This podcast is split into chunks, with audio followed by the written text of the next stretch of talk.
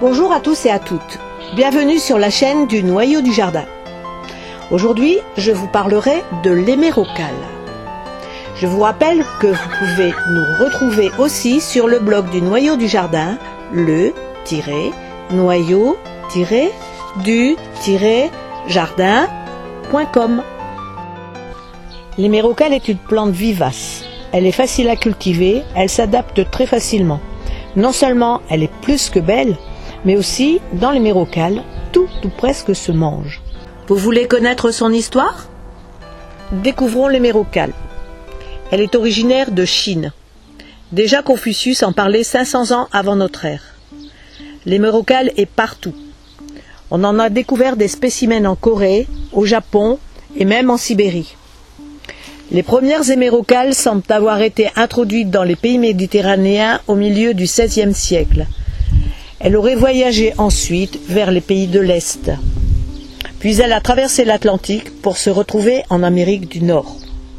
C'est une coriace. Presque aucune maladie ni aucun ravageur ne l'affecte. Il existe 60 000 variétés d'hémérocales répertoriées.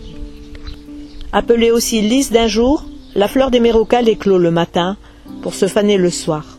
Quelle tristesse. Mais sur le même pied, il peut y avoir des dizaines de fleurs, les hémérocales sont très jolies. Il en existe de toute une gamme de couleurs, des pastels, des flamboyantes, du jaune au noir, en passant par les bruns et rouges. Les plus petites font 30 cm et trouvent leur place en bordure. Il peut y avoir des fleurs doubles, des fleurs frangées. Mais je vous ai dit que l'hémérocale se mange. Voici donc une recette pour vous faire patienter jusqu'au prochain épisode où je vous présenterai Catherine Pouzin et son mari, qui sont passionnés d'hémérocales. Ils en ont fait un jardin. Voici donc la recette. Un grand bol de boutons de mérocal, plutôt petit, jusqu'à 2 cm, pas plus.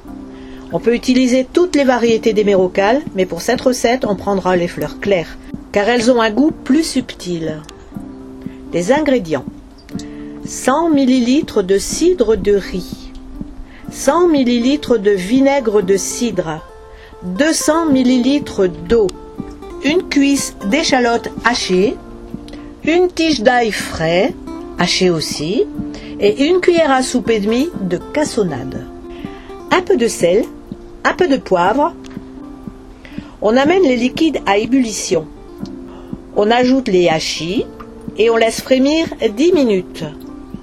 Plongez maintenant les boutons floraux et continuez le frémissement 2 ou 3 minutes. Coupez le feu et empoter immédiatement à chaud. Voilà. Ces boutons floraux se dégustent comme des capres. Bon appétit. Je vous retrouve bientôt pour le second épisode sur l'hémérocale. A tout de suite.